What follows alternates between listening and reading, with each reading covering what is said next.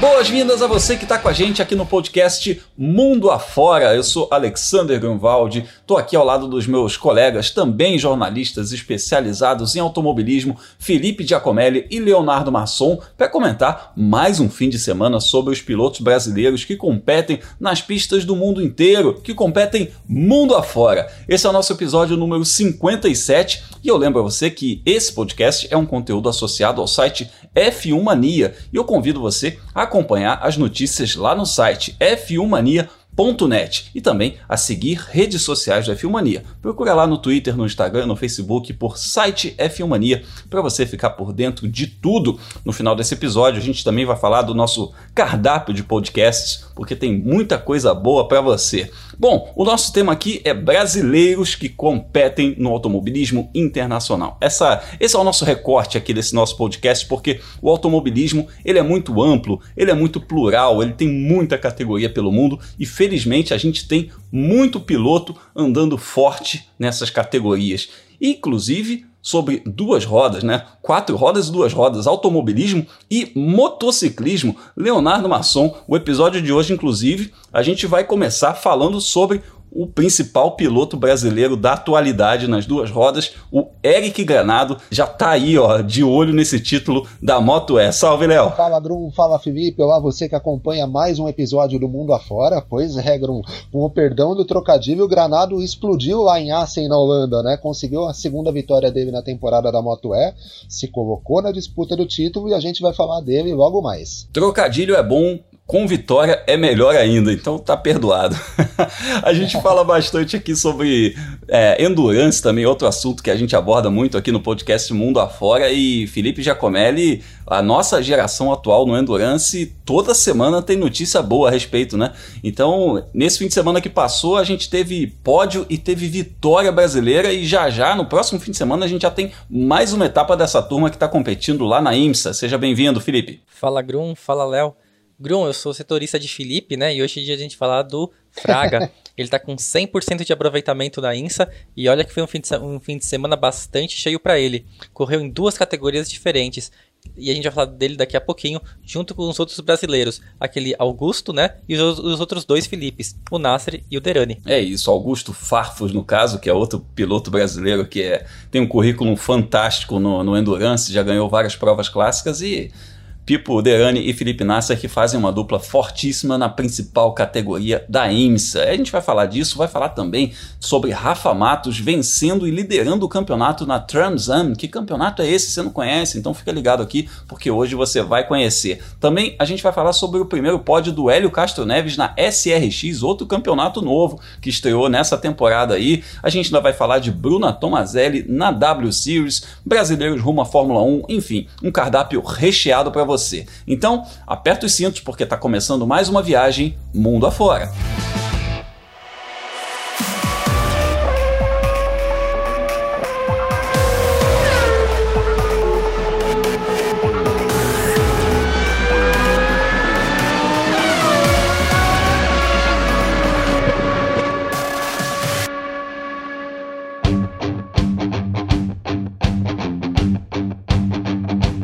Nossa viagem começa pela Europa, porque a nossa primeira parada é em Assen, na Holanda, a famosa Catedral da Velocidade, uma pista super clássica para o motociclismo mundial, onde o Eric Granado não apenas fez a quarta pole position da temporada na Moto E, como também venceu pela segunda vez nesse ano, e isso fez com que ele entrasse de vez na briga pelo título. Antes da gente falar sobre esse campeonato, sobre essa etapa, a gente vai ouvir o Eric Granado, que saindo da pista com o troféuzinho ao lado ali no banco do carona, mandou uma mensagem pra gente. Fala, Eric! Fala pessoal, tudo bem?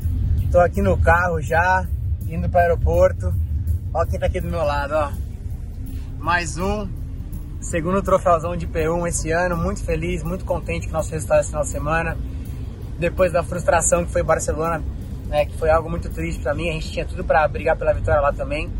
Mas enfim, era para ser assim. Voltamos na briga do campeonato.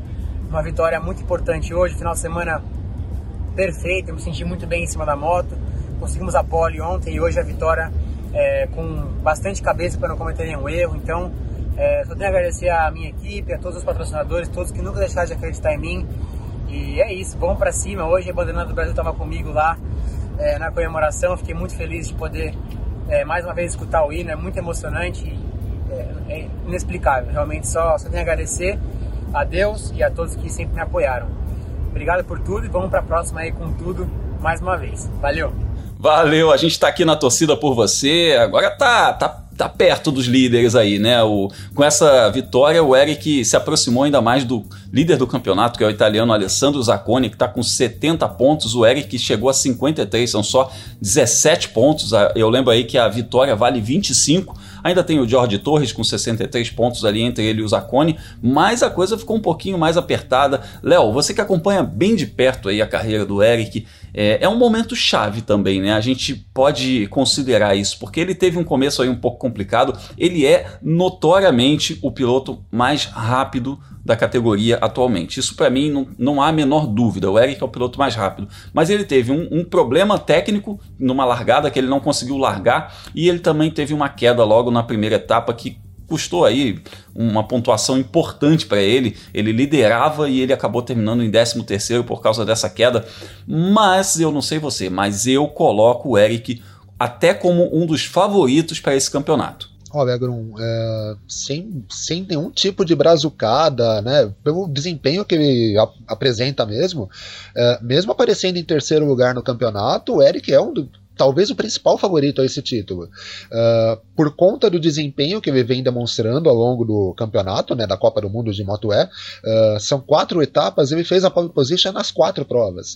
Uh, e como você bem disse, ele tem duas vitórias e estava na liderança na abertura do campeonato quando sofreu a queda. no fim, ele ainda salvou um 13 terceiro lugar, fez, se eu não me engano, três pontos com essa posição. Mas se a gente imaginar, o se não joga, mas se ele tivesse confirmado aquela vitória na primeira etapa, ele teria pelo menos mais 20 pontos e seria o suficiente para ele estar na liderança do campeonato.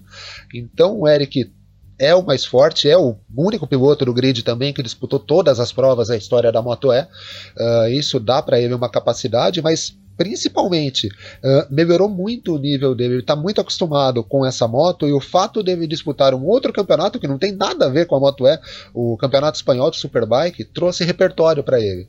E ele tem se mostrado efetivamente o piloto mais forte do grid da Moto E. Faltando três etapas para o final do campeonato, né? A Moto vai ter uma pausa grande agora. Aliás, como todo o Mundial de Moto Velocidade, volta a correr só na Áustria, no Red Bull Ring, e depois fecha a temporada com uma rodada dupla. Uh, com 75 pontos em disputa, ele estando em, com 17 atrás do, do Alessandro Zacconi e demonstrando esse desempenho que ele vem tendo, a gente pode considerar muito o Eric na, na briga por esse título aí, viu, Bruno? É, eu considero sim, e é um campeonato curto de corridas curtas. É uma Copa do Mundo, não é um Mundial como a MotoGP, a Moto2, a Moto3, que tem aí na faixa de 20 etapas numa temporada em média, mas é um campeonato um pouquinho mais curto, que vai ter sete, sete etapas nesse ano. E as corridas são curtas também, por conta daquele lance da moto elétrica ter pouca autonomia. Né? Para ter velocidade, para ter desempenho, ela ainda tem pouca autonomia. Foram só sete voltas nessa etapa de Assen, outras etapas foram oito, outras etapas foram seis, enfim, depende da pista. É, mas isso também ressalta o que ele vem fazendo. Nessa etapa que ele teve o problema na largada em Barcelona, em que ele, ele não conseguiu acionar a moto na largada, a moto desligou e ele foi obrigado a largar do pit lane, sendo que outros competidores também tiveram esse problema e eles foram mantidos no grid, né? O Eric largou do pit lane, ou seja, com uma reta inteira de diferença para o pelotão quando o pelotão larga, e ele estava em nono lugar quando ele caiu é, obviamente com a cabeça, né? Assim, não, não tá igual a, a, a, sua situação normal, né? Mas ele vinha tirando, ele vinha fazendo melhor volta, recorde da pista. E então, assim, ele queria avançar, queria somar pontos e por isso que ele estava andando até mais do que a moto e por isso ele caiu. É, e talvez esse nono lugar tivesse também é, alguns pontinhos preciosos aí nesse campeonato. Espero que esses pontos não façam falta lá na frente. É, mas mostram aí que, pô, o cara que largou é, uma reta atrás do pelotão inteiro em último lugar e estava em nono lugar quando caiu numa corrida de seis voltas, mostra o que, que o Eric está fazendo atualmente na Moto E. É, mas eu quero trazer isso aí que você mencionou, Léo, para a discussão aí com o Felipe. O, o Eric está fazendo nessa temporada o campeonato espanhol de Superbike, que é um campeonato fortíssimo. E ele é, é tem quatro títulos brasileiros no Superbike Brasil, né? Tem quatro títulos brasileiros e, e, e agora está competindo também nesse tipo de moto, só que na Europa num nível muito mais alto. E Felipe, é, eu percebo o quanto isso também ajudou o Eric na questão de ritmo até. São motos completamente diferentes, equipamentos completamente diferentes, dinâmica de corrida também não tem nada a ver, mas a coisa do ritmo faz muita diferença nessa hora, né? Grum faz sim, com toda certeza, né? É, a Espanha, que é onde ele está competindo, é um país que é maluco, né, por, por MotoGP, moto velocidade, categorias de duas rodas. É claro que o Superbike não está entre as você pensa as grandes categorias, aquelas mais famosas que a gente vê do motociclismo espanhol, mas o grid é forte, as equipes é, têm expertise muito grande no com, com as motos, são as equipes que a gente tem acompanhado em Moto 3, Moto 2, Moto E, são os mesmos times que competem e traz também um pouco de lições, né, que o Eric pode tirar para a carreira dele. E aí a gente tem visto que a evolução dele tem sido notável, né? O, nos outros anos, o Eric já era um piloto mais rápido da Moto E, mas a gente não viu um domínio como ele vinha é, impondo nessa temporada. 100% de aproveitamento nos, nas poles, quando, como o Léo falou, é um, já é notável, né? Ele também tem três voltas mais rápidas até agora, e em uma das corridas que ele não fez a volta mais rápida, ele ganhou. Então, ele andou forte em todas as quatro provas é, poxa, para qualquer piloto é um sonho você ter um, um, um, desempenho assim. A gente sabe que o Eric é mais um pouco, um pouco, digamos, de altos e baixos, né? Pelo problema mecânico a gente falou, pela queda que ele também ele já teve nessa temporada. Então ele está sempre correndo um pouco atrás do que disparando na frente na tabela de pontos. Mas a gente espera assim que ele consiga reverter esse resultado e consiga, claro, lutar pelo título. A única questão que me preocupa um pouquinho nessa questão da moto é nessas três etapas que restam para terminar a temporada é que já não depende mais dele, né? Se ele ganhar todas as corridas até agora e o Zacone for segundo em todas elas, ele não passa mais o Zacone.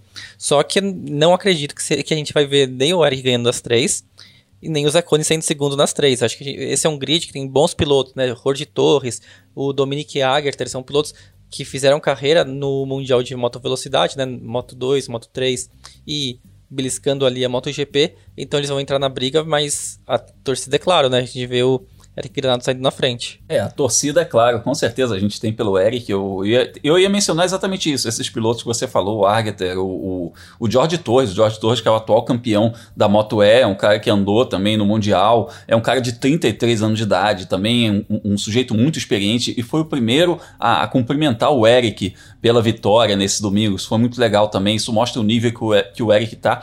E, e é um piloto que agora tá com 25 anos de idade, já tem uma maturidade. Eu acredito que isso vai fazer diferença também agora nessa parte final do campeonato aí. Ele está lutando contra o Alessandro Zacconi, que é um jovem talento italiano, piloto de 23 anos, que está despontando aí para o cenário mundial, né? Um piloto que não tem uma história muito forte ainda, mas que já mostrou o seu valor. Vamos ver, eu acho que o, o campeonato fica entre esses três nomes aí que estão aí na, né, nas três primeiras posições do campeonato. Né? O Zacone com 70 pontos, o Jorge Torres com 63 e o Eric com 53.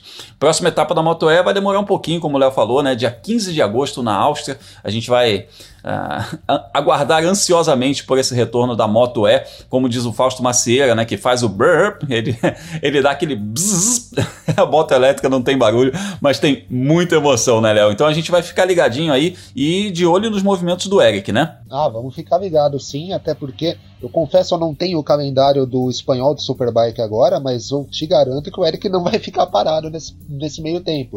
Uh, e agora é aguardar mesmo a sequência do Mundial. O Mundial tem essa pausa aí de cinco semanas agora uh, para que os pilotos tenham as férias de verão, né? Algo tradicional uh, não só na Fórmula 1, mas também no Mundial de Moto Velocidade. A moto é até uma parada um pouco maior, né? E eles voltam a correr na Áustria, um circuito que para a moto é complicado, né? Mesmo para Fórmula 1, a gente viu no final de semana a Fórmula 1 correr por lá, mas para moto é mais difícil, né? Todo mundo se lembra, uh, por exemplo, daquele acidente que a gente teve no ano passado, quase uma moto acertou o Valentino Rossi, mas também um circuito que privilegia, né, que permite boas corridas, tanto na MotoGP, na Moto2, na Moto3 e também na Moto E. A Moto E, por ser mais curta, o pessoal tem um senso de urgência maior também, então a gente espera por uma boa corrida do Eric e de todo mundo, né? A expectativa é de uma boa prova. Eu gostei do senso de urgência, é exatamente esse o termo, é o que a gente vê o pessoal se comportando, é isso aí. O Eric já ganhou esse ano em Le Mans, já ganhou em Assen, duas pistas super clássicas, vamos ver aí o que, que ele apronta lá no Red Bull Ring na Áustria. Então é isso, falamos sobre duas rodas e agora vamos para nossa primeira viagem para outro continente, porque agora a gente vai falar sobre endurance, sobre automobilismo norte-americano. Então simbora para falar de IMSA.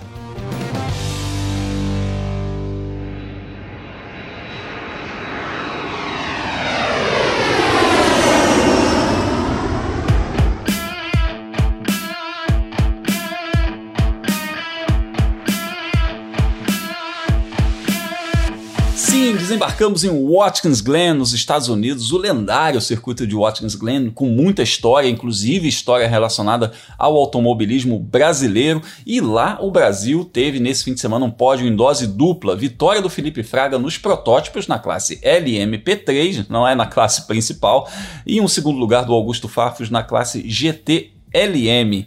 Bom, o Felipe Giacomelli é nosso setorista de Filipes, né? A gente hoje a gente não tem muito o que falar sobre o Pipo Derani, Pipo que chama-se Luiz Felipe, né? Sobre o Pipo Derani e o Felipe Nasser, a nossa dupla que compete lá na DPI, na classe principal, mas nós temos o Felipe Fraga fazendo é, é, uma, um aproveitamento incrível, 100% de aproveitamento nos protótipos, sendo que ele nunca tinha andado de protótipos. Felipe, seu xará tá que tá, rapaz. É, Grum, o Felipe Fraga, não eu, ele tá tendo um ano em que ele tá pilotando carros bem diferentes, né, um do outro. Ele compete pela Aston Martin, né, no WEC. Ele assinou com a AMG Mercedes para disputar as corridas de GT3. Ele anda com esse protótipo LMP3 na INSA. Ele correu de Toyota, olha só, de GT4 nesse fim de semana também, Watkins Glen, numa categoria chamada Pilot Challenge, que Assim, dá pra te dizer que é uma é a preliminar da INSA, um pouco de categoria de acesso, né? O, claro que não tem uma escadinha igual Fórmula 2, Fórmula 1, mas também é um campeonato bem legal que acontece nos Estados Unidos. O Toyota não teve um desempenho tão bom, o abandonou, acho que antes mesmo do Fraga pilotar na corrida, mas é aquela velha conversa que a gente escuta, né? Quando um piloto entra no carro e vai para a pista, ele aprende alguma coisa. Ele vê condição, as condições do asfalto, a condição de temperatura, ele deixa os reflexos dele mais aguçados. E aí essa quilometragem extra acabou ajudando o Felipe Fraga para a corrida do domingo, né, principal às 6 horas em Watkins Glen, que é a terceira etapa, né, da, do campeonato de endurance da INSA, né, que tem a, junto com as 24 horas de Daytona, as 12 horas de Sebring e a Petit Le Mans que vai fechar o campeonato lá no fim do ano. E o Fraga ele faz parte de uma equipe que é muito acertada, né? É a Riley, é uma equipe tradicional do automobilismo norte-americano. É, é, a equipe que durante muitos anos correu com aquela reencarnação do Dodge Viper, né? O, quando já, a Fiat já tinha comprado a Chrysler, já ia fechar a marca e colocou os carros para correr, eles tiveram um bom, um bom desempenho. Mas é uma equipe muito tradicional de qualquer maneira, e os outros dois pilotos, o Scott Andrews, o Gar Robinson, companheiros de equipe dele, são também veteranos na categoria e são aqueles pilotos que eles não cometem, apesar né, de não serem profissionais assim ao pé da letra, eles não cometem erros, né? Eles têm um desempenho bom constantemente. Você vê que nunca, assim, a LMP3 é uma categoria que causa muita bandeira amarela nas provas, mas nunca esse carro da Riley que tá que é o culpado, né? Ele é um carro que por mais que os pilotos não sejam os grandes profissionais, né, excluindo o Felipe Fraga, obviamente, eles não cometem erro. Tanto que eles ganharam em Daytona quando o Felipe Fraga não pôde participar e agora 100% de aproveitamento com o brasileiro de volta. Muito bom, Felipe Fraga nos orgulhando aí dentro no, no, automobilismo internacional, um pilotaço, né? Não tem mais o que provar a respeito da sua qualidade, ganhou a Stock Car com 21 anos de idade o campeonato, ganhou a primeira corrida dele na Stock aos 18, já ganhou coisas muito importantes no exterior também, andou bem em Le Mans. É um cara que tem já com pouca idade, mas muita bagagem, muita história dentro do automobilismo e, evidentemente, tem muito a crescer ainda. O Felipe Fraga venceu essa corrida da LMP3, não está na disputa por esse título, porque ele perdeu as primeiras etapas, né? então ele não compete exatamente em pontos por esse campeonato, mas obviamente que é, ajudar a equipe a ser campeã é, faz dele também um campeão de certa forma. Eu vou trazer aqui os outros resultados dos pilotos brasileiros nesse fim de semana. Falando em protótipo, na classe principal, a gente teve aí o Pipo Derani, o Felipe Nasser e o Mike Conway, correu com eles nessa etapa de 6 horas, chegando na quarta posição na corrida que foi vencida pelo Harry Tinkel, pelo Jonathan Bomarito e pelo Oliver Jarvis na classe principal, a classe DPI. E na GT Le Mans, GTLM, né, que é a sigla, a gente teve vitória do Jordan Taylor e do Antônio Garcia, Corvette andando demais nesse campeonato, nessa classe, né, os caras estão há muito tempo andando em altíssimo nível, mas Augusto Farfus, John Edwards e Jesse Cron levaram a BMW número 24 ao segundo lugar, e aí eu chamo você, Leonardo Masson, para falar exatamente disso, né, a, a a, a GTLM é uma categoria que a gente pode dizer que está tá perdendo fôlego porque já está na sua reta final, é uma categoria que vai ser substituída aí, mas nem por isso deixa de ser uma categoria disputada, cara. Os caras, é, a corrida foi pau a pau, a gente viu lá os pit stops no, no, no, no Instagram do Augusto Farfus que ele postou, é, é um negócio de gente grande, né? Não tem, não tem mais bobo, né? Como se diz aí no futebol, né? Não tem bobo na pista. Não, não tem bobo não, mais bobo ali, baba colorido, Grum. E, Excelente. E, e, como você disse, o couro come mesmo, né? São provas muito disputadas, apesar da GT Le Mans hoje ter um grid pequeno, porque como você disse, é o último ano da divisão, né? No ano que vem a gente vai ter duas GT Daytonas, né? A GT Daytona Pro e a GT Daytona como a gente conhece atualmente. Então a gente não tem tantos carros assim. E uma coisa que a gente vem dizendo desde o Ad Daytona, a BMW não parece, ela cresce muito durante as corridas, mas ela não parece ter ritmo para conseguir brigar com as Corvettes. É a segunda corrida de três do ano que o Farfus, o Farfus o John Edwards e o Jess Cron uh, brigam com a Corvette, disputam com eles pau a pau. No caso de Watkins Glen nesse final de semana, a diferença foi de menos de dois segundos entre eles uh, numa corrida de, de seis horas. Então imagina, né, foi muito parelho. Mas é um pouco diferente do que vinha acontecendo nos últimos anos, né? Que, que eles vinham parelhos, mas aí a BMW crescia no final, né? Agora a gente está vendo com esse novo balanço de performance, esse equilíbrio de performance, a gente está vendo a Corvette crescendo no final. É, pois é, a Corvette tem, é, conseguiu inverter, né? O balanço de performance acabou, de certa forma, privilegiando a Corvette. Isso tem sido notório ao longo do campeonato. Eles venceram em Daytona, já, né, muito por conta uh, desse balanço de performance favorável a eles, e agora em Watkins Glen é a mesma coisa.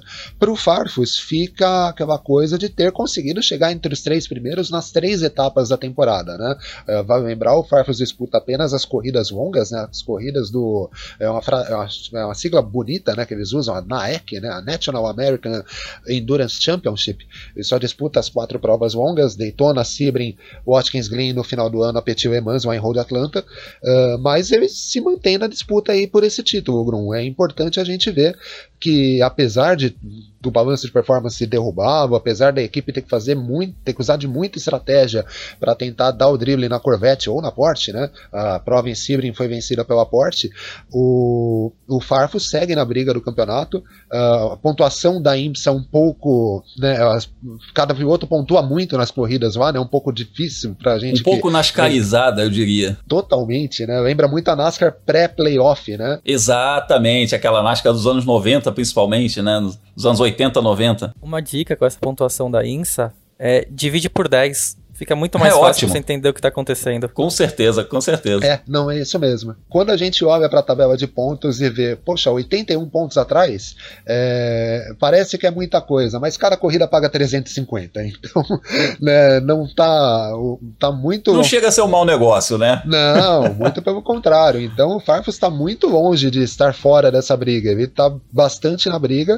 Uh, a última etapa do campeonato, né, da, do campeonato de endurance vai ser justamente a última etapa da temporada da IMSA, então ele vai ter bastante tempo para se preparar, vai correr em outras categorias, né? O Farfus não corre apenas a IMSA, tem participação em vários outros torneios, mas a gente vai ter que aguardar um pouco para ver a definição desse campeonato. Mas o que fica é que ele tem feito boas apresentações e está vivo no campeonato, Grum. Tá vivíssimo no campeonato e antes da gente arredondar esse assunto IMSA, eu quero trazer Felipe Giacomelli de novo para a conversa para a gente falar a respeito da classe principal da DPI, porque Léo falou dessa pontuação aí é, na babesca, né? A gente vê aí o Rick Taylor e o Felipe Albuquerque liderando o campeonato com 1.398 pontos. Aí vem na segunda posição Harry Tintel e Oliver Jarvis com 1.327. E na terceira posição a dupla brasileira, Pipo Derano e Felipe Nasser com 1.270. Então são mais de 100 pontos de diferença mas eu pergunto de, de forma bem direta para você, Felipe, pensando já que a gente tem próxima etapa agora já nesse fim de semana, também o Watkins Glen, mas com uma duração menor, 2 horas e 40, eu te pergunto, ainda dá esse campeonato para a dupla brasileira? Ainda é possível? O Grum, eu como setorista dos Felipe, você também sou setorista do Felipe Albuquerque? É, justo, justo. É, esse é Felipe, esse é Felipe com I, mas é, mas tá, tá na família. Não, é brincadeira, mas é, é, é o Felipe Albuquerque, o Rick Taylor é uma parada duríssima, né? São dois pilotos que estão em ótima fase, o ainda correm pelo N Taylor, que é uma das equipes mais fortes do campeonato, mas dá tempo sim, né? A gente ainda tem algumas corridas até o fim desse ano. O que a gente precisa ver logo que os dois Philips, né, o Pipo Derani e o Felipe Nasser, é, tirem um pouco a zica, né? Deixem para lá e comecem a ganhar corridas, né? Porque quando você chega em segundo, alguém tá, tá tirando ponto ou tá disparando em relação a você. Quando você ganha, aí está tá é, tirando a diferença para todo mundo. O ano passado a gente viu o Hélio Castro Neves e o Rick Taylor emendar aquela sequência de vitórias, né? Logo um pouquinho depois que as corridas recomeçaram, que foi fundamental para o título ser conquistado. E os dois brasileiros, eles, eles poxa, é uma das duplas mais fortes que a gente vê na INSA, né? Então, eles conseguindo uma etapa que dá tudo certo, eles, começam, eles começarem a ganhar logo, é fundamental para chegar na Petit Le Mans com chance de conquistar o título. Nesse fim de semana, é, a corrida foi decidida na estratégia de economia do combustível, né? A Mazda acabou levando a melhor e os brasileiros precisaram fazer uma parada a mais ou estavam na estratégia normal, digamos assim, e a Mazda é quem forçou para fazer uma parada a menos e acabou levando a melhor, né? Tanto que o carro da Mazda deu pane seca na volta de desaceleração. E, enfim, é do jogo, né? Faz parte. E vamos ver se agora é uma Chickens Glen corrida mais curta, né? O combustível também não é tanto preocupação porque bandeira amarela vai acabar surgindo e de repente pode ser o início dessa volta por cima dos brasileiros. Sim, é do jogo, é super do jogo. E essa volta por cima no ano passado do Rick Taylor e do Hélio Castro Neves foi fundamental, foi decisiva. Foi o segundo lugar e três vitórias em sequência. Então eles acabaram arrebatando esse campeonato. O jogo virou a favor deles, foi muito legal. Eu lembro que o Rick Taylor corre com o chassi campeão, ele não só é o, é o atual campeão, como ele corre com um carro campeão, o Acura, que, que ele deu o título ao lado do Hélio Castro Neves no ano passado. Hoje ele corre com outro piloto que fala português o Felipe Albuquerque, mas é um piloto português. É uma dupla fortíssima também. É uma pedra no sapato aí do Felipe Nasser e do Pipo Derani, mas eu acredito nesse campeonato. É isso que você falou, é encaixar uma boa sequência. Encaixando uma boa sequência, o resto vem. Então, próxima etapa da IMSA, Watkins Glen de novo, mais uma duração em vez de 6 horas, 2 horas e 40. Bom, a nossa viagem pela terra do tio Sam continua. A gente vai seguir falando sobre automobilismo norte-americano, mas agora não é mais sobre endurance. Vamos embora que a gente vai falar sobre a Transam e a SRX.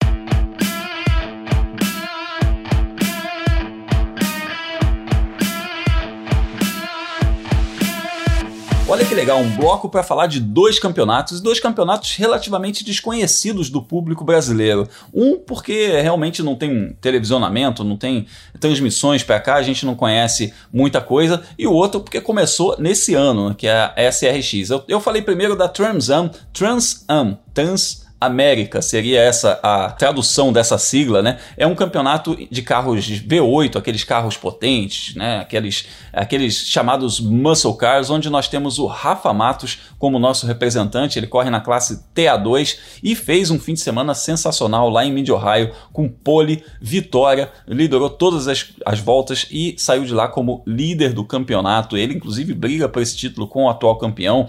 Antes da gente falar sobre a SRX, Léo, é, o Rafa Matos é um piloto que fez um currículo muito bom justamente nos Estados Unidos. Ele é um cara que fez a, todo o Road to Indy, ganhou categorias de acesso rumo à Indy, fez é, participações na Fórmula Indy, depois voltou para o Brasil, andou na Stock Car e se encontrou nesse campeonato. Né? Parece que, que a terra do tio Sam é, é uma terra prometida para o Rafa Matos. Né? Ah, pois é, Grum. É, quando até trazendo aqui a baila um outro campeonato que a gente tem acompanhado bem, que é o SF 2000 com o Kiko Porto. Uh, o ouvinte sempre escuta a gente falar uh, que um, o título de uma temporada, de um campeonato dá vaga, né, dá a bolsa para você correr na categoria acima. O Rafa Matos conseguiu justamente isso lá no Road to Indy, né? Ele ganhou as categorias de base uh, para a Indy, alcançou a Fórmula Indy, disputou por algumas temporadas o campeonato lá, depois migrou para para Stock Car. Chegou a vencer por corridas e tal, mas não teve lá um grande desempenho na Stock. Chegou a andar de protótipos também, né? Durante um tempo, né? Sim, exato. Na antiga American Le Mans City, se eu não estiver enganado. E... Exatamente. Que veio, que veio a se fundir com a IMSA. Olha que história, né? A gente é, falou da IMSA é. agora, né? O mundo dá voltas, né? pois é. E aí parece que ele se encontrou nessa Transam, né? Uh, a gente, desde o ano passado, comenta algumas provas uh, em que ele participa e sempre na classe TA2, uh, sempre conseguiu arrancar um segundo, terceiro lugar, de vez em quando beliscava uma vitória, mas nesse ano ele se acertou, Grum. Uh, vem conseguindo bons desempenhos, andando costumeiramente à frente, né, e liderando o campeonato. Lá em Mid-Ohio fez aquilo que a gente chama de Grand Chelem, né, uh, pobre, vitória, melhor volta, liderou todas as voltas, enfim, uh, é uma temporada muito boa do Rafa, uh, num campeonato que não é tão conhecido da gente, e aí não sei se é da vontade do Rafa, porque a Transan não corre em ovais. Uh, mas uma coisa, eu costumo acompanhar as provas da NASCAR, tanto da, das três divisões, né, da, da Cup, da Xfinity e da Truck Series. Uma coisa que a gente vem notando é que muitos pilotos que atuam na Transan têm se arriscado em provas da Truck Series, corri vem correndo nas caminhonetes. Não sei se é da vontade do Rafa, mas de repente pode ser que a gente, né, num futuro, caso ele consiga, caso ele tenha um apoiador para isso, isso, ele pinte em alguma dessas provas. Ficando na Transam, uh, ele vem fazendo um ano muito bom, me parece que ele é um, um dos principais pilotos uh, do grid dessa classe TA2 uh, e sempre andando na frente. A gente fica na torcida para que ele possa conquistar esse campeonato, afinal de contas seria mais um título para um piloto brasileiro no automobilismo internacional. É isso aí. Ano passado esse título escapou, ficou com o Mike Skin, o Rafa foi vice-campeão, o Thomas Merrill também disputou esse, esse campeonato e eles estão nas três primeiras posições do campeonato. Mas a boa notícia é que os adversários do Rafa não chegaram ao pódio nessa corrida. Ele ganhou, mas o segundo lugar foi do Adam Andretti e o terceiro do Conor Mossack. Então ele abriu uma vantagem muito boa. Ele está com 147 pontos, o Mike Skin tem 112 e o Thomas Merritt tem, tem 107. Ou seja, o campeonato está se desenhando para ser do Rafa Matos. A gente vai ficar na torcida e já cobrando também, ô Rafa.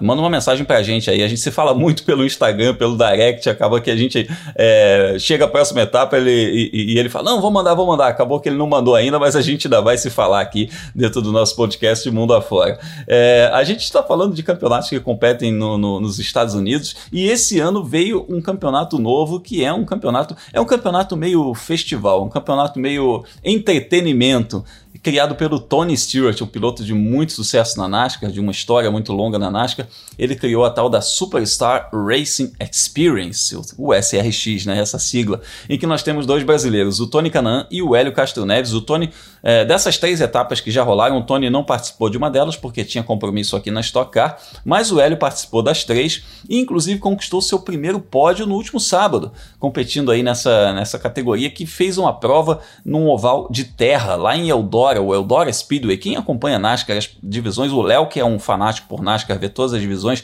certamente conhece e gosta muito do Eldora. Já, já, já viu poeira subir naquele Eldora lá pela televisão, né, Léo? Ah, já acompanhei algumas corridas lá em Eldora e vou te dizer que estou bastante ansioso pela corrida que eles vão fazer em Knoxville, viu, Grum? É isso aí. É, as pistas são legais, eles correm num. são ovais curtos, né? É um entretenimento de sábado à noite para televisão, tá fazendo muito sucesso lá entre o público norte-americano, o pessoal que está acompanhando também no streaming.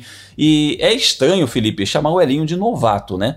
Mas assim, é, nesse caso, nessa, numa pista suja de terra, como o Eldora, em que ele não tem muita experiência, por mais que seja oval, um cara que ganhou quatro vezes em Indianápolis, é, é um novato que está mandando bem. Nesse caso, o Hélio Castro Neves, é, ele falou pra gente aí que ele é um, um late bloomer, né? Aquela flor que desabrochou tarde na carreira dele. Com 46 anos, está se saindo um belíssimo novato, rapaz. Grum, o Hélio é aquele personagem do filme que nasceu velhinho e morreu bebê, sabe? O Benjamin Button, é verdade. É, exatamente. a, o, a carreira dele tá sendo assim, né? O, agora que ele tá no, no auge da carreira, tá super jovem de mente, né? E É isso. tá afiadíssimo. Vitória nas 500 milhas e andando muito bem agora na SRX. É, mas olha só, o- a corrida que foi em Eudora, a vitória ficou com o Tony Stewart, né? O Tony Stewart é o dono da pista de Eudora, então ele literalmente... É o dono do assiste- campeonato também, né? O dono é, Isso, o, ele é o é dono da bola e do bola e do, do, do campo. Então, mas assim, ele, ele é o dono de Eudora, ele vê todas as corridas do mundo que acontecem em Eudora, ele tá lá, então ele conhece a pista como a palma da mão dele. O Cody Swanson, que foi o piloto que terminou na segunda colocação, ele corre em Eudora, né? O campeonato que ele disputa principal nos Estados Unidos é um visita Eudora, acho que ou todas as etapas são em Eudora ou a maior parte das etapas é, são realizadas lá. Então também é um super veterano daquela pista. E aí mesmo assim o Hélio Neves só ficou atrás desses dois. O, naquele grid recheado, né? Tinha o Tony Canan, tinha também o Scott Speed, né? Quem lembra dele da Fórmula 1, da NASCAR também correu nessa etapa. E o Hélio Castro Neves fez, fez bonito com essa terceira colocação. É um campeonato que, como você falou, tem conseguido bons resultados na, na audiência dos Estados Unidos. É claro que esses nomes de peso, né? O próprio Tony Stewart, o Hélio Castro Neves, ainda mais agora que ganhou Indianápolis novamente. É, o Bob Labonte, piloto que já foi campeão da NASCAR, Bill Elliott. Marco Andretti também, né? Tem uma, tem uma turma boa lá. É, o Marco Andretti que a gente não vai conseguir lembrar do que ele já ganhou. Brincadeira, Marco Andretti. Não faz isso rapaz. Coitado. Foi segundo colocado nas 500 milhas de Indianápolis em sua primeira participação. Isso tem lá seu valor, né? Não, tem sim, é brincadeira que a gente implica ele porque os últimos anos dele na Indy foi, não foram bons, mas o, é um grid recheado, então é claro que tem muito, muito interesse por, por esse campeonato. E é legal a gente ver como que ele vai se desenvolver, né? Se para os próximos, próximos anos vai continuar nessa questão de campeonato de verão norte-americano, com estrelas convidadas, com ovais curtos, se vai ter de repente mais televisão, né? A gente tá falando de um campeonato que tem dois brasileiros, não é, não é pouco, né? De entre 12 pilotos. E num horário bom, inclusive, né? Sábado à noite é interessante para a audiência, né? É um, é um horário, é um horário interessante para televisão. Não, com certeza, ainda são corridas curtinhas, né? Então você consegue é, ter mais flexibilidade com grade de TV, né? Então é um campeonato que pode ser bem legal. Vamos acompanhar ele com bastante atenção. Vamos sim, vamos sim. Eu tô me divertindo. Eu, eu não consigo ver tudo, né? Eu, eu vejo sempre aos pedaços a, a SRX. Mas eu, o que eu vejo, eu me divirto muito. É um campeonato muito engraçado. São carros no estilo NASCAR. Se você ainda não viu, procura no Instagram, procura no YouTube. Tem, tem algumas coisas lá que o pessoal tem postado. É muito interessante. É meio, como eu defini no episódio anterior, é meio desafio das estrelas do Felipe Massa, aquela corrida de kart que ele fazia. Só que em vez de kart, são os carros no estilo NASCAR, correndo em ovais aí de terra, ovais de asfalto, é, pistas curtinhas. E, inclusive, o próximo desafio do, da SRX é no dia 3, no comecinho de julho, no Lucas Oil Raceway. Aí você fala, pô, Grão, Lucas Oil, que, que, que oval é esse? Onde é que ele fica? Eu te respondo, ele fica em Indianápolis, ele fica lá dentro do complexo de Indianápolis. Então isso significa que a gente vai ver Tony Canan e Hélio Castro Neves, dois vencedores das 500 milhas de Indianápolis, correndo ali pertinho da, do templo sagrado, num ovalzinho Lucas Oil Raceway. Então, quem sabe, né, não atraem boas energias aí para para ganharem pela primeira vez dentro da SRX. Falamos aí de automobilismo norte-americano, falamos sobre endurance, então vamos voltar para a Europa para a gente ver como é que foi a abertura da W Series.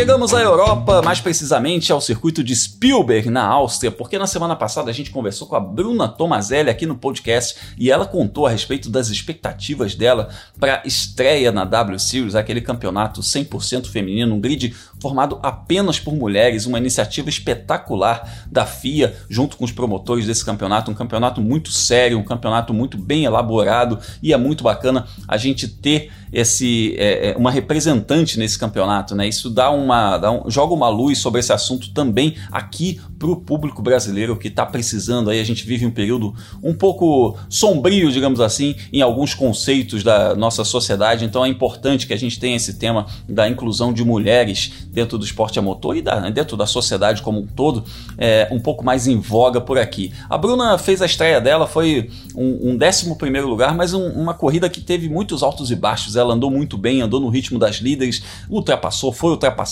sofreu uma rodada, enfim. A Bruna mandou uma mensagem pra gente lá da Áustria contando como é que foi essa primeira etapa. Fala, Bruna! Fala galera, foi um bom fim de semana aqui em Ashburn. Primeiro fim de semana com a W Series. primeira vez na pista, bastante aprendizado. A corrida também toque na traseira, na relargada, senão com certeza eu podia ter terminado com um melhor resultado, mas somos rápidos. Agora vamos trabalhar. Sei o que, o que é preciso melhorar, vamos trabalhar, porque essa semana já tem a segunda etapa aqui na Áustria de novo. E vamos pra cima, é isso aí. Valeu! Valeu, Bruno. A gente está na torcida por você porque nesse fim de semana já tem W Series de novo e na Áustria de novo. A corrida 1 foi vencida pela Alice Powell, lá do Reino Unido, com a Sarah Moore na segunda posição e a Bruna foi a 11 primeira colocada, como eu falei agora há pouco. Léo, considerando o 2020 que a Bruna teve, né, que ela ficou basicamente é, treinando e andando aqui no Endurance Brasil, ou seja, não ficou em atividade em monopostos, em carros de fórmula, correndo em monopostos, o desempenho é, é, foi dentro do esperado. Né? Eu, eu considero o que o mais importante que, que eu temia nesse sentido era o ritmo. E o ritmo estava lá. Eu fiquei muito feliz quando eu vi isso. Eu, eu entendi o resultado como algo circunstancial, né? Dentro do que a corrida foi. A gente viu muita, muita variedade de situações dentro da corrida e, e isso exigiu muito da Bruna, evidentemente. Mas o que me deixou feliz foi isso. Ela entendeu o carro, entendeu os pneus e o ritmo foi muito forte o tempo todo. Então dá pra gente esperar a Bruna mais forte nas próximas etapas, com toda certeza, né? Ah, dá pra esperar mais forte, sim. Aliás, dá para esperar mais forte já nesse final de semana, uma vez que a corrida é, vai ser novamente lá no Red Bull Ring, então uma pista onde ela já treinou, uma pista onde ela já correu. Uh, de qualquer forma, ela está mais adaptada ao carro por ter feito esse final de semana agora. Uh, o 11 lugar, Grum, eu vou até além. Uh, eu acho que não reflete a posição em que ela chegaria normalmente se ela não tivesse tido a rodada que teve é, durante a prova. Né? Ela tomou um toque de uma competidora, uh, caiu para as últimas posições e ainda assim conseguiu se recuperar. Né? Na, na pista ela foi a 12, mas a Jessica Hawkins acabou punida com 30 segundos por ter rodado a atual campeã, a Jamie Chadwick, e a Bruna conseguiu subir mais uma posição. Mas vale lembrar que no momento em que ela tomou esse toque, foi uma relargada, uh, aliás, né, uma relargada em que a, depois da relargada aconteceram muitas confusões na prova, não só Uma relargada daquelas, né, bicho? Aquelas que, que, que voa. voa é, como é que a gente fala aqui no, na estoque? A gente fala voa pena, né? É mais ou menos isso, né? Lá foi a, aquelas relargadas que, que, que salve-se quem puder, né? Como diz o Matanza, que foi uma banda que eu gostei muito, é o caos total, anarquia e tiroteio, né? é exatamente isso. Eu acho que a única que não teve problemas foi a Alice Powell, que foi muito dominante ao longo de todo o final de semana e liderou os 30 minutos da prova também. Uh, mas a Bruna tomou essa rodada, mas ao mesmo tempo ela conseguiu evoluir em poucas voltas do 16 lugar até o 12 segundo, né? Depois ganhou mais uma posição por conta da punição. Eu acho que se ela não tivesse rodado, fatalmente ela terminaria entre os 10 e teria garantido alguns pontos. De qualquer forma, como você disse, o ritmo de prova dela foi muito bom. Se ela não tem ritmo para acompanhar a Alice Powell, se não tem ritmo de repente para acompanhar a Jamie Shadow, que são pilotos que além de terem surgido com bastante destaque na primeira temporada, já tem apoios a Chadwick, por exemplo, que é companheira de equipe dela, né? A, a W Series criou equipes para essa temporada. A Jamie Chadwick é piloto de desenvolvimento da Williams, então ela tem toda uma estrutura uh, eh, para poder treinar. A Bruna teve que correr no Endurance Brasil, com todo respeito ao campeonato, é um campeonato muito legal, mas não é, não tem a é estrutura que uma equipe de Fórmula 1 tem. Mas é, é outra dinâmica de corrida também, né? Tem que levar isso em consideração, né? Sim, é outro papo. As corridas são longas, você reveza carro com outros pilotos, uh, é outra coisa. Então, considerando tudo isso, o ritmo de corrida que ela demonstrou, uh, o fato dela ter andado no meio do pelotão, ter disputado posições, em determinado momento ela brigou com uma competidora, dividiu algumas curvas com, com essa competidora, né? Como você disse, foi para frente, caiu para trás, disputou, rodou, teve que se recuperar.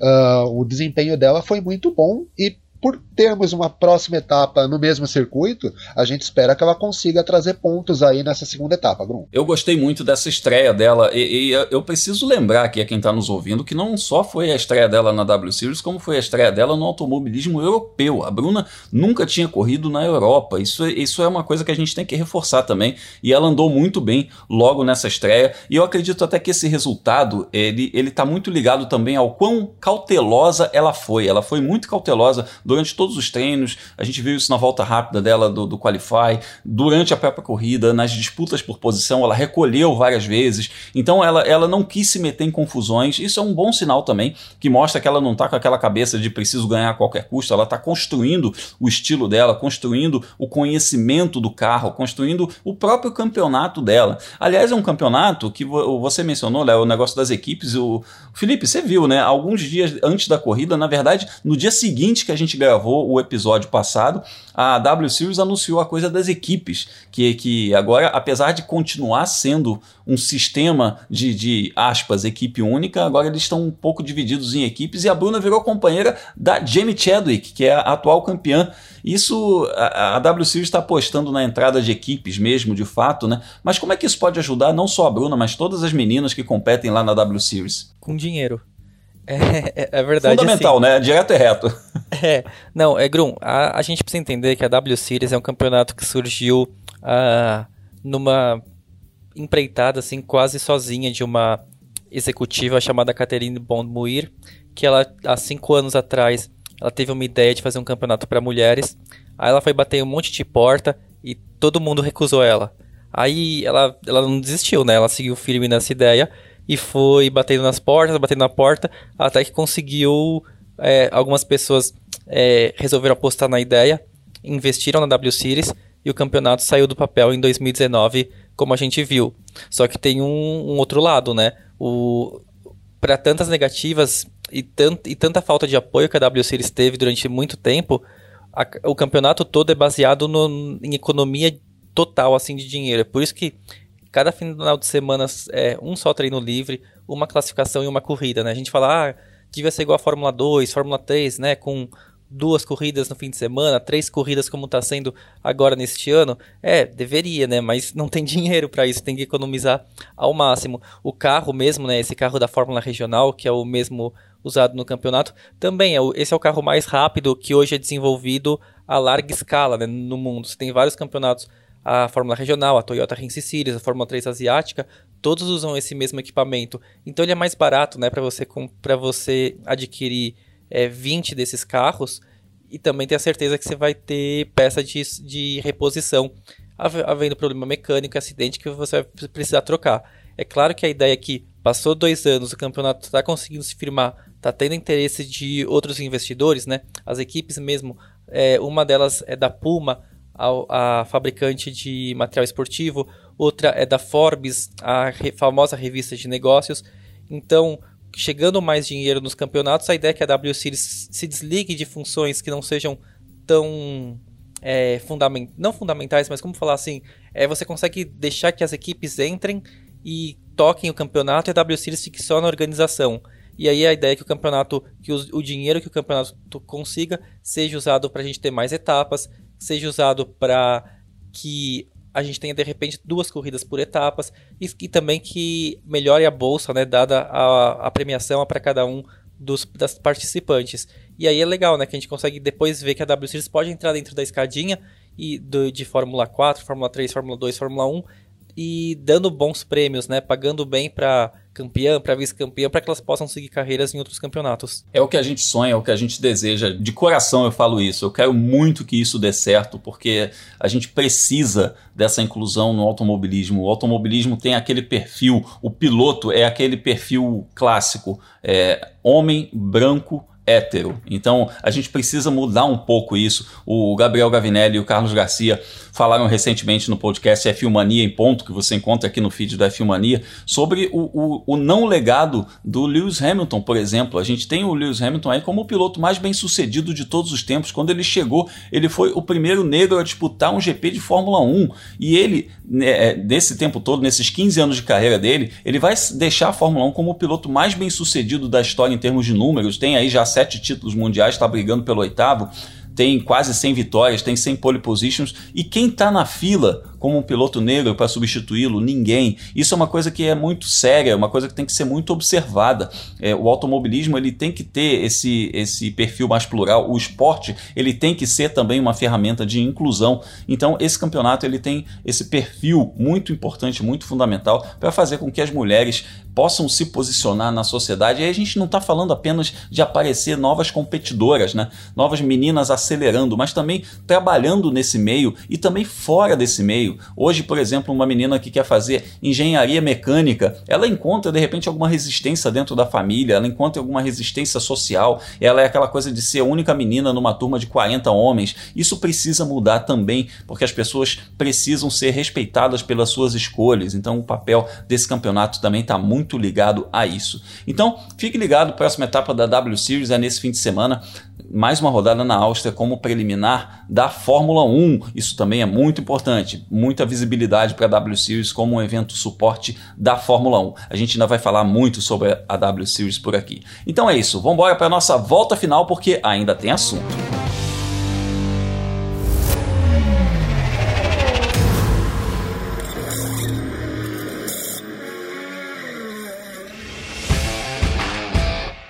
A nossa volta final começa falando de categorias de base rumo à Fórmula 1, porque o brasileiro Roberto Faria conquistou pódios na Fórmula 3 britânica. Muito bacana, eu falei pódios no plural, hein? Atenção!